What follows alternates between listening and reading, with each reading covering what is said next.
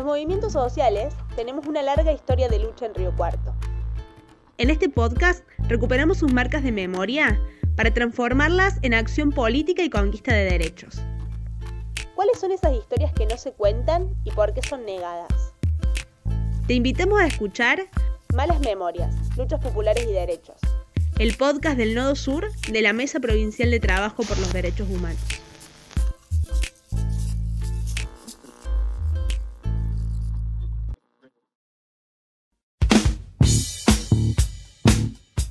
En el año 1995, el movimiento estudiantil de Río Cuarto libró una batalla que se constituyó como una de las más importantes de la historia de nuestra universidad.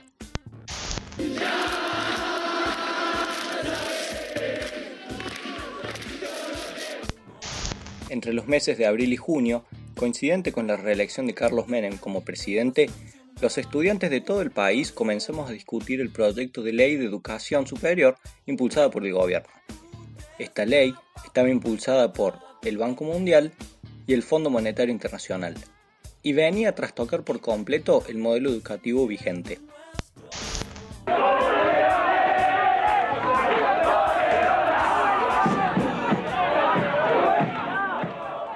Recuperando la historia y las banderas de los compañeros que habían luchado en el 18 y luego en las décadas de los 60 y los 70, comenzamos a pasar por cursos y realizar asambleas, comentando lo que implicaba la nueva ley, vulneración de la autonomía universitaria, acceso de empresas privadas a las currículas, cobro de aranceles, entre otros.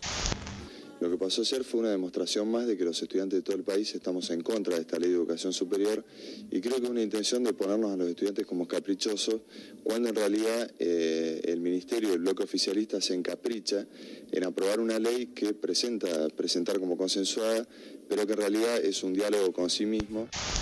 Tiempo después, se produjo la toma del campus universitario, en conjunto a otras 24 universidades del país. Se realizó una gran movilización a la Plaza Central, mientras otros compañeros partían hacia Capital Federal a acompañar la movilización hacia el Congreso, el cual no pudo sesionar en una primera instancia por falta de quórum. Eh, lamentablemente, en el día de ayer se impidió el trabajo de los señores legisladores en una actitud totalmente antidemocrática, totalitaria, por parte eh, de una dirigencia estudiantil que quiere que los argentinos regresemos al pasado. Hacia adentro del campus nos organizamos en un comité de toma, desde donde coordinábamos todo lo necesario para mantener la huelga, con el apoyo de los vecinos de la ciudad que nos acercaban donaciones.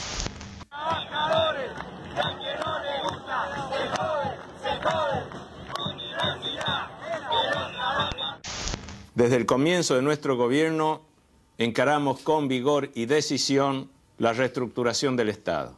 El objetivo de llegar a establecer un Estado moderno implica concentrarlo en sus finalidades esenciales y liberarlo de todo aquello que por año y acumulativamente lo vino condicionando.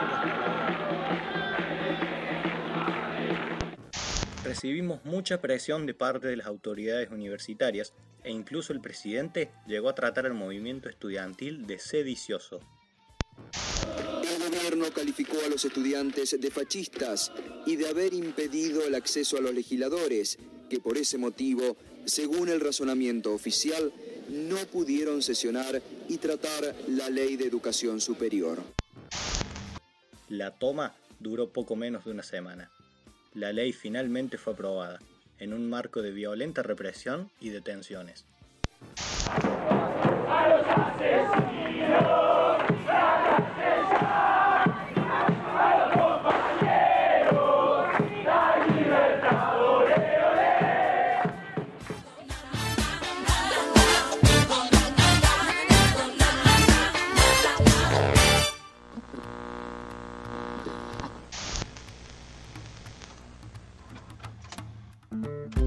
Recuperamos con vos las huellas de una trama colectiva ejercitando el recuerdo.